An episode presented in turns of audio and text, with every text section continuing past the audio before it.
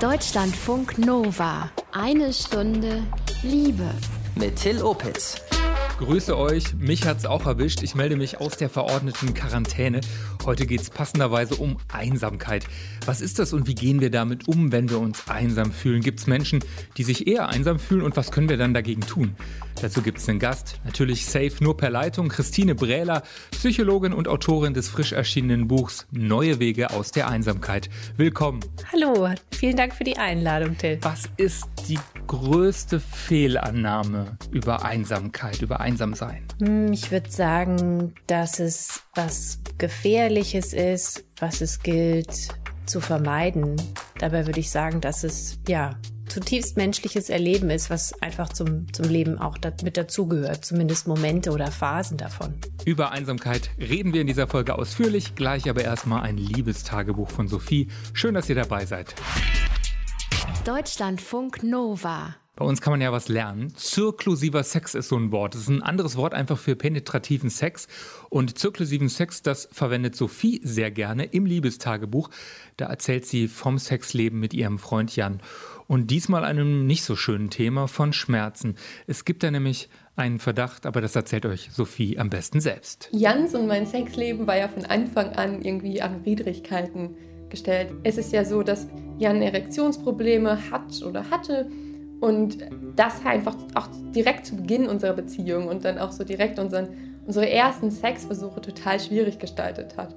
Nun ist es aber so, dass unser Sexleben auf eine neue Probe gestellt wurde. Und zwar habe ich seit ungefähr zehn Monaten auch immer mal wieder Schmerzen beim Sex. Es gibt so den Verdacht auf, auf Endometriose, also das ist eine Erkrankung, wo sich eben Gebärmutter, Schleimhautartiges Gewebe außerhalb der Gebärmutter befindet und dort zu Schmerzen dann im gesamten Unterbauch führt. Ja, und dieses Schmerzen beim Sex hat sich einfach enorm verschlimmert. Also, dass ich mir mittlerweile sicher sein kann, dass irgendwie zirklusiver Sex immer schon währenddessen zu starken Schmerzen führt. Und ich habe auch total Angst davor, das irgendwie so auszuprobieren. Ich möchte mich einfach nicht so einer Situation aussetzen und dann begebe ich mich irgendwie schon gar nicht mehr in solche Situationen, weil ich einfach auch diese Verknüpfung von Schmerz mit was so schön eigentlich gar nicht haben will und weil ich das auch nicht irgendwie austesten will oder verbittert probieren möchte und auch wenn ich irgendwie einfach nur einen Orgasmus habe, also da muss irgendwie nichts und niemand in mich eindringen, ich dann zumindest auch danach starke Schmerzen habe und das ja total schwierig finde, weil ja, ich will mich da entspannen und ich möchte Sexualität leben und es ist mir total wichtig und total schön, aber wenn man dann gleichzeitig immer so den Gedanken im Hinterkopf hat, dass es irgendwie seinen Preis haben wird und wehtun wird und, und schwierig sein wird, dann finde ich das irgendwie schwierig. Und das ist auch noch so ein Thema, wo ich das Gefühl habe, okay, ich muss mich damit innerlich auch noch mehr auseinandersetzen und da irgendwie auch mehr eine Strategie für mich finden. Und dann habe ich zur Therapie, um so die Aktivität dieser Herde, dieser Zellen, die in meinem Bauch wahrscheinlich sind, die da nicht hingehören, auch sehr starke Hormone bekommen, auch, auch deutlich stärker, als sie zum Beispiel in Verhütungsmitteln drin sind. Und es macht was mit mir. Also ich merke, dass ich irgendwie deutlich, deutlich weniger Lust auf Sex habe und sich auch sonst irgendwie, ja, ich mich so emotional dadurch ein bisschen verändere oder das natürlich auch auf meine Stimmung einwirkt und das dann, ja, also wenn man sowieso schon sehr wenig Lust auf Sex hat oder viel weniger als sonst und dann das noch irgendwie schmerzhaft sein wird, dann ja, könnt ihr euch ja vorstellen, wie häufig das irgendwie passiert.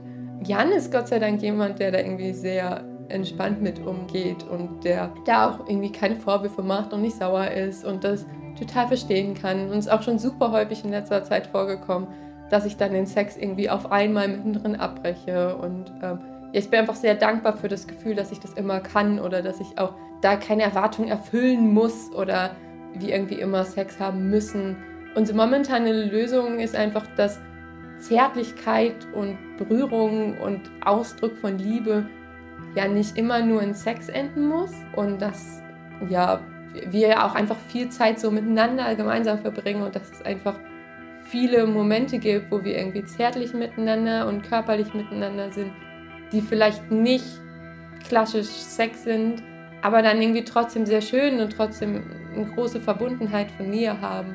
Vielleicht ist es auch jetzt einfach eine Chance, die durch die Herausforderungen, die uns da gestellt wurden, erst mit Jans Erektionsproblemen und nun mit meinen Schmerzen am Sex, auch verschiedene Facetten kennenlernen und Möglichkeiten kennenlernen und uns dadurch nochmal anders begegnen. Danke, Sophie, fürs Teilen. Und inzwischen hat Sophie auch die ärztliche Diagnose Endometriose. Sophie und Jan, die heißen im echten Leben anders. Deutschlandfunk Nova. Eine Stunde Liebe. Heute geht es um ein Gefühl, um das Gefühl der Einsamkeit, einsam zu sein. Annette aus Berlin, die hat uns schon vor einiger Zeit erzählt, wann sie Einsamkeit gespürt hat. Gerade als ich keinen Job hatte, keine Beziehung in Aussicht, da habe ich schon gemerkt, dass gewisse Existenzängste hochkamen. Es ist kein reales Gefühl, würde ich sagen, in dem Moment, weil ich nicht komplett einsam bin. Ich habe meine Freunde, ich habe viele Sachen, die mir Spaß machen. Es ist eher so eine Angst. Es könnte vielleicht so kommen, dass ich immer alleine sein muss, weil jetzt gerade habe ich kein Problem damit, alleine und frei zu sein. Aber eher so eine Angst, die einfach so ein ganz bisschen das Herz einschnitt, wo man denkt, okay, was wäre in fünf Jahren, wenn alle bei ihrer Familie sitzen und ich habe keine Familie? Ein Beispiel für Einsamkeit. Aber wen trifft es? Wie viele Menschen fühlen sich eigentlich einsam? Das habe ich diese Woche Christine Brähler gefragt. Sie ist klinische Psychologin und Psychotherapeutin. Also es ist eine Herausforderung für Einsamkeitsforscher, dieses Phänomen gut zu greifen, gut zu messen. Man schätzt, dass es ein Fünftel der Bevölkerung sind, die sich eben häufig einsam fühlen und darunter leiden.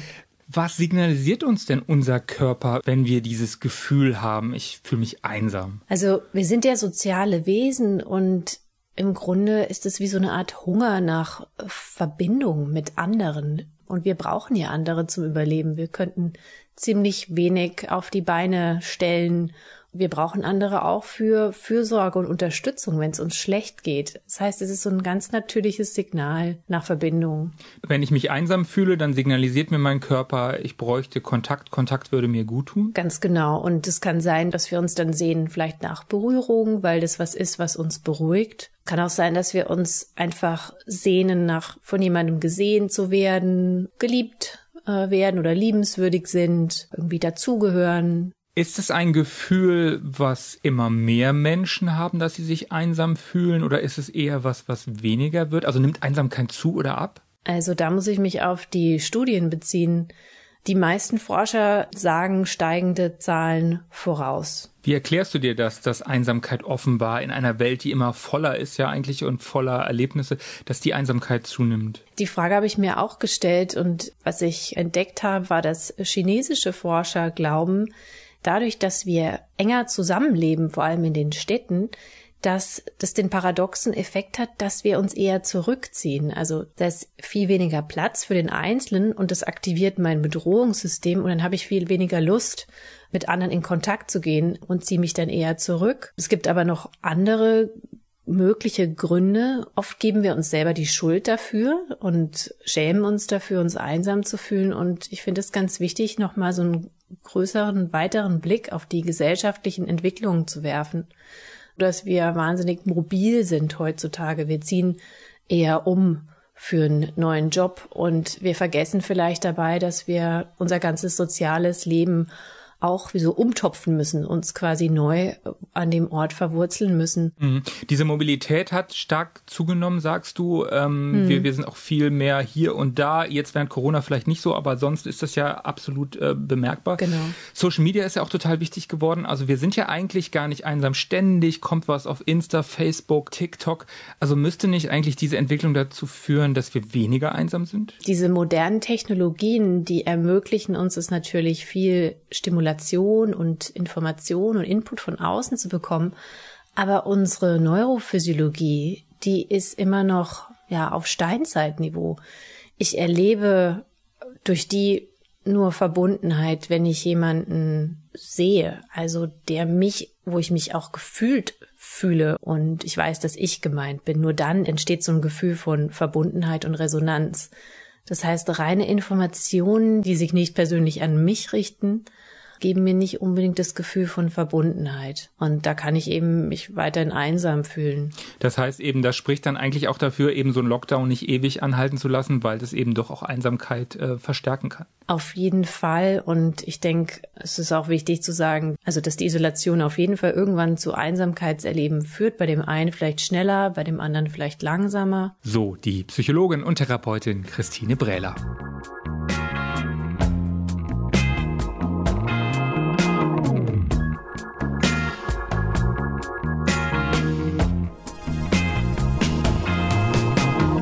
Ihr könnt alleine sein, aber nicht einsam, aber auch einsam, aber nicht alleine oder sogar beides gleichzeitig oder beides nicht gleichzeitig. Ich habe die Therapeutin und Buchautorin Christine Brähler gefragt, wie unterscheidest du alleine sein und einsam sein? Also Alleinsein ist erstmal nur dieser objektive Zustand von abgeschieden sein.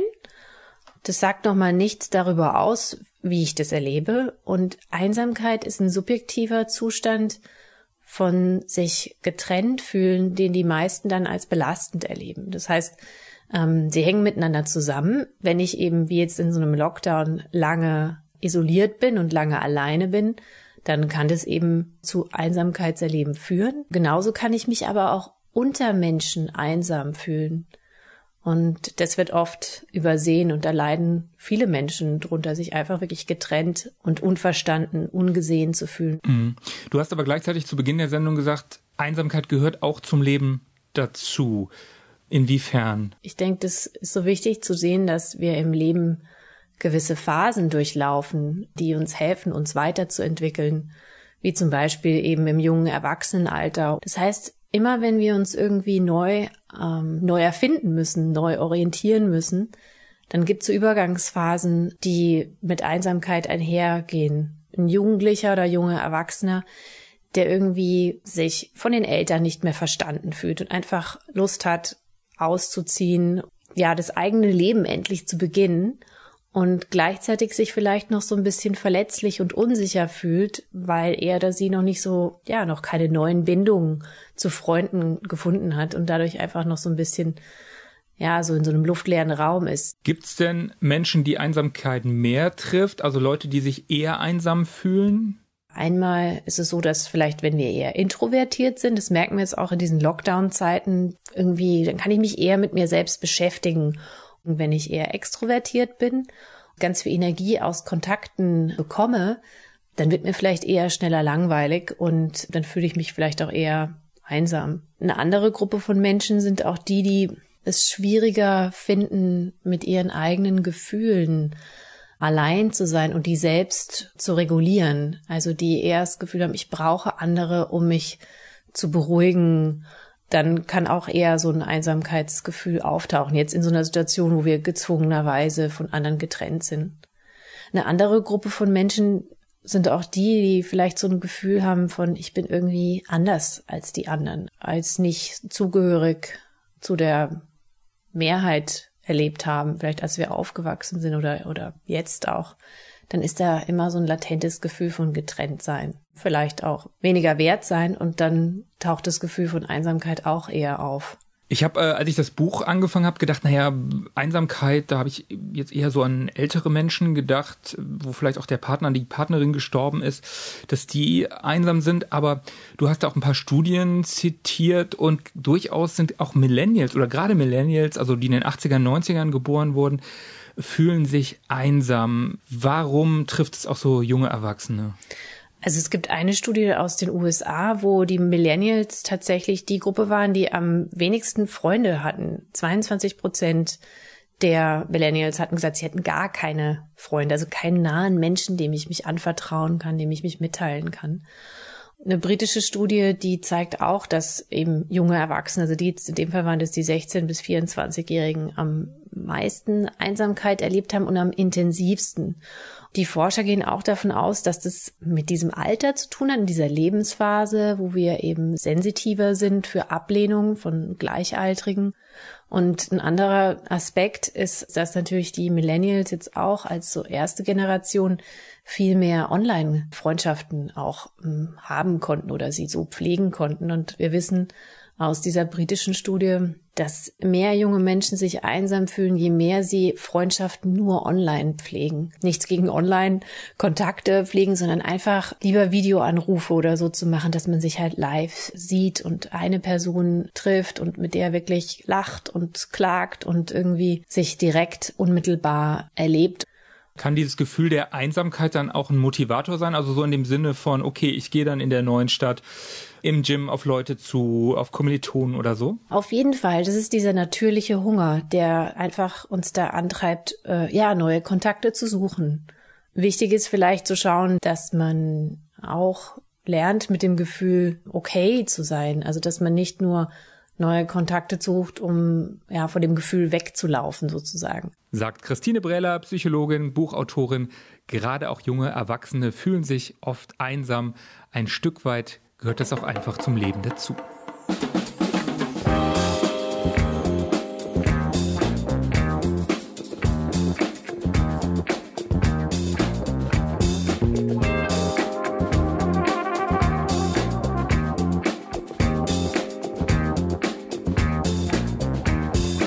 Kennt ihr diesen Schmerz, dieses Gefühl, einsam zu sein? Und wie geht ihr damit um, wenn ihr einsam seid? Lenkt ihr euch ab oder genießt ihr es vielleicht sogar? Das haben wir euch in Berlin gefragt. Meine beste Methode ist da eigentlich, meine Lieblingsband zu hören. Ich stecke mir meinen Stöpsel in die Ohren und dann laufe ich einfach rum. Man kann das natürlich sogar ein bisschen verstärken, indem man noch ein Glas Wein trinkt. Und dann ist es ja mal ganz angenehm, nach dem nach der zweiten Flasche wird es vielleicht nicht mehr so angenehm. Man hört Musik, geht raus. Ich ziehe mich so zurück, ich bin dann für mich alleine. Dann will ich auch niemanden um mich herum haben, wenn ich einsam bin. Ich liege dann im Bett eingekuschelt mit meinem Kater neben mir. Das kann auch schon so ein, zwei Tage gehen. Also ich glaube einfach eine Offenheit und eine gewisse Akzeptanz für die Situation ist sehr wichtig. Also auch wenn man sich einsam fühlt, dann einfach irgendwie das auch zu akzeptieren, dass es einfach jetzt gerade so ist und trotzdem sich offen gegenüber neuen Situationen äußern. Ich finde das ehrlich gesagt gar nicht so schlimm, weil ich eigentlich immer viel unter Leuten bin und ähm, ich kann mir das gerade gar nicht so richtig vorstellen, dass es schlimm ist, auch mal einsam zu sein. Von daher genieße ich das eigentlich auch manchmal so wie gerade einfach. Deutschlandfunk Nova. Eine Stunde Liebe. Hat Einsamkeit vielleicht auch damit zu tun, dass wir heute nicht mehr erwachsen werden wollen. Davon ist im Buch Neue Wege aus der Einsamkeit von Christine zu lesen. Ich habe sie gefragt, was ist das für eine These in deinem Buch, dass wir heute nicht mehr erwachsen werden wollen? Also diese Idee, die kommt von einer amerikanischen Psychologin, die heißt Jean Twenge und äh, die hat darüber geforscht, dass die Generation, die mit dem iPhone aufgewachsen ist, dass da irgendwie so ein, sie hat so einen Effekt beobachtet in den Daten, dass sich quasi die Kindheit verlängert. Also dass scheinbar die jungen Menschen weniger Lust haben, ihren Führerschein zu machen, Abenteuer zu erleben und gegen die Eltern zu rebellieren, sondern gerne Zeit mit ihren Eltern verbringen und irgendwie unselbstständiger äh, bleiben. Und sie spricht da von dieser verlängerten Kindheit. Weil wir ein Spielzeug haben, was wir jetzt äh, noch länger nutzen können. Ja, so wie sie es erklärt, ist wie so eine Art Ersatzwelt, die uns daran hindert, die reale Welt zu erforschen und da irgendwie autonom zu sein, weil wir scheinbar diese Autonomie sich irgendwie in diesem Spielzeug befriedigt. Ja. Du hast dann auch ähm, geschrieben, dass ein wichtiger Punkt ist in Sachen Einsamkeit, dass es Menschen gibt, die sich schämen, dass da auch eine Scham ist, einsam zu sein. Welche Rolle spielt diese Scham? Also ich sehe immer Scham und Einsamkeit also zwei beste Freunde. Ich kann mir vorstellen, dass wenn ich mich einsam fühle, irgendwann der Kopf anfängt, Erklärungen dafür zu suchen und zu finden. Warum ist denn da, da keiner, der sich ja um mich kümmert? Weil dich halt keiner mag und du unliebenswert bist und du halt nicht dazugehörst und du halt anders bist als die anderen und du bist nicht gut genug oder. Dass wir uns selber abwerten und sagen, ach, wir sind ja selber schuld an unserer Einsamkeit, so? Ganz genau. Das ist quasi wie so eine innere beschämende Stimme, die natürlich dann auch zum Gefühl von Isolation führt. Das ist ja auch so ein Teufelskreis, oder? Wenn man dann genau. sagt, ja, äh, die, die, die, ich bin selber schuld, die anderen mögen mich nicht oder was weiß ich, dann traut man sich wahrscheinlich noch weniger. Das ist ein ganz gemeiner Teufelskreis zwischen den zwei. Und genauso kann es sein, wenn ich sehr schamanfällig bin, dann erlebe ich mich eher als einsam, weil das ist irgendwie dieses Gefühl, die anderen mögen mich nicht. Ich bin irgendwie minderwertig oder ja, nicht so attraktiv und da steckt quasi die Einsamkeit auch schon mit drinne in der Scham. Und um da rauszukommen aus dieser Einsamkeit, um, um ähm, was daraus zu lernen, sagen wir es mal so, sagst du, ist ganz wichtig der Kontakt mit sich selbst. Warum ist dieser Kontakt, diese Fühler zu uns selbst, zu mir selbst, warum ist das so wichtig? Ja, wir kriegen es in der Schule leider, glaube ich, immer noch nicht beigebracht. Es ist wichtig, um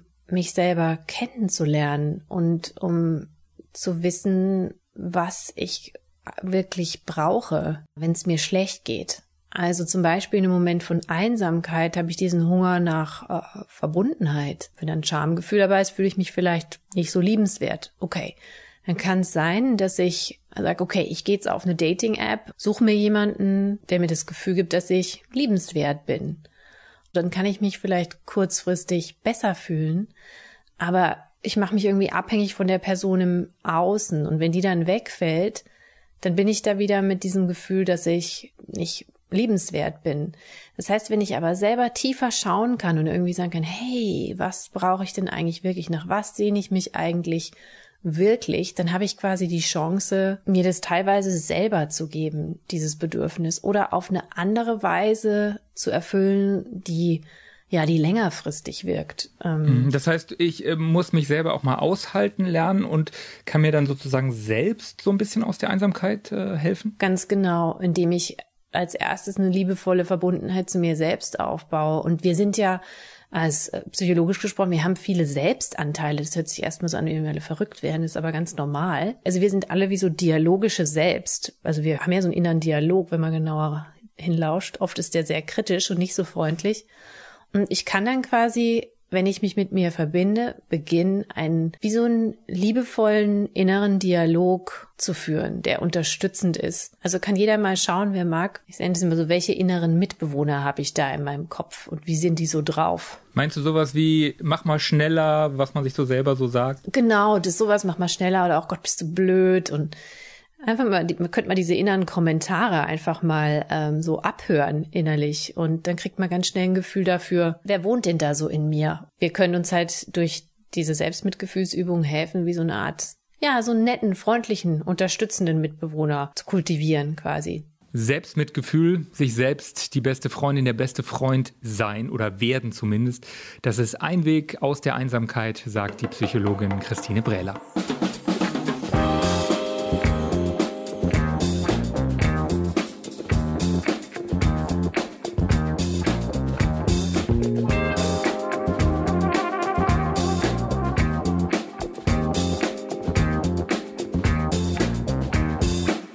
Mal ehrlich, seid ihr gut zu euch? Selbstmitgefühl ist für die Psychotherapeutin Christine Brähler ein Mittel gegen Einsamkeit.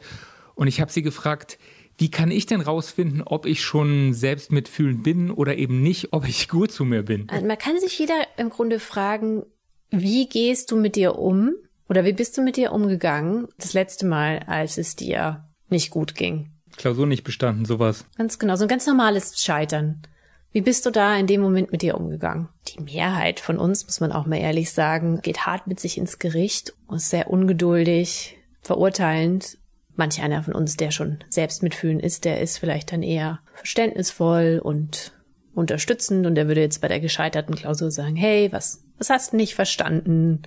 Wir können ja mal schauen, was, was brauchst du denn, um das irgendwie nachzuholen? Oder das wäre jetzt der die unterstützende innere Stimme. Und dieses Selbstmitgefühl, diese unterstützende innere Stimme, kann ich die lernen, wenn ich das vielleicht noch nicht so verinnerlicht habe? Auf jeden Fall. Man kann es lernen eben durch Selbstmitgefühlsübungen und Kurse, die es mittlerweile gibt.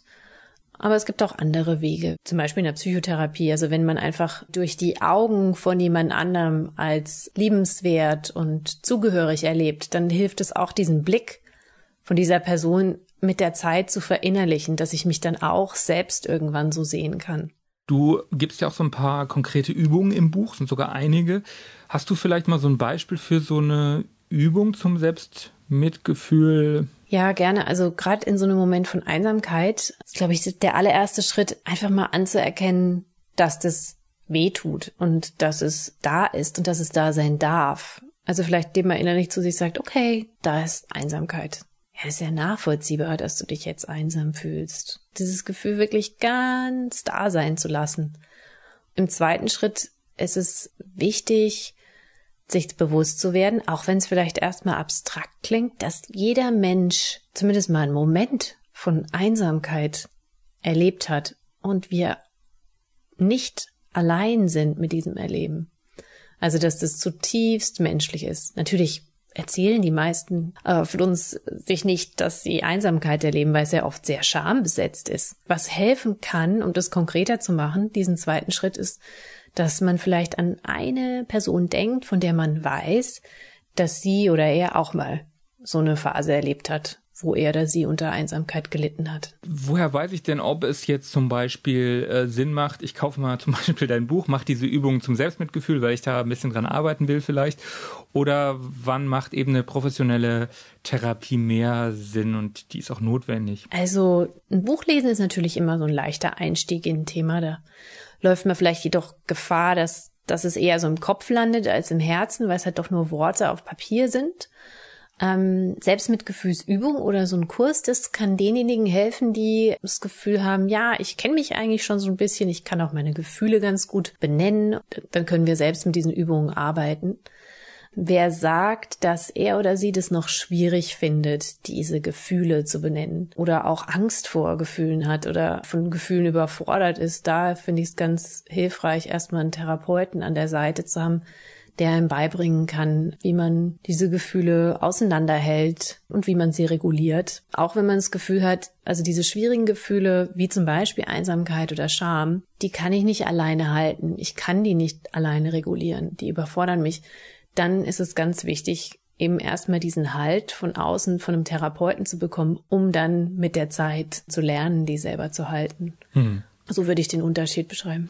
Was braucht es aus deiner Sicht, damit wir nach Corona eine weniger einsame Gesellschaft haben? Ja, das ist eine spannende Frage. Also ich denke, dass in dieser Krise ganz viele Chancen drin stecken und es an uns liegt, die zu nutzen. Zum Beispiel haben noch nie so viele Menschen wie jetzt sich auf einmal verletzlich gefühlt, sind mit ihrer Verletzlichkeit konfrontiert. Und ich denke, das birgt diese Chance, dass wir uns eben mitteilen und einander mitteilen in diesen Ängsten und diesen äh, Gefühlen von Verletzlichkeiten darüber zu sprechen.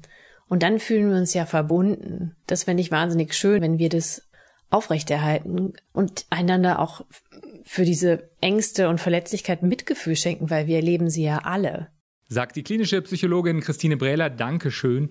Ihr Buch Neue Wege aus der Einsamkeit ist gerade erschienen Ende April, kostet digital 14 als Printfassung 18 Euro. Das Gespräch mit ihr habe ich diese Woche aufgezeichnet und die Umfragetöne, die war eine Wiederholung aus einer älteren Sendung, ist halt gerade ein bisschen schwierig mit Straßenumfragen. Ich danke euch auf jeden Fall fürs Lauschen. Ihr erreicht uns per mail at deutschlandfunknova.de. Ich bin Till Opitz. Bleibt gesund. Ahoi. Deutschlandfunk Nova. Eine Stunde Liebe. Jeden Freitag um 20 Uhr. Mehr auf deutschlandfunknova.de.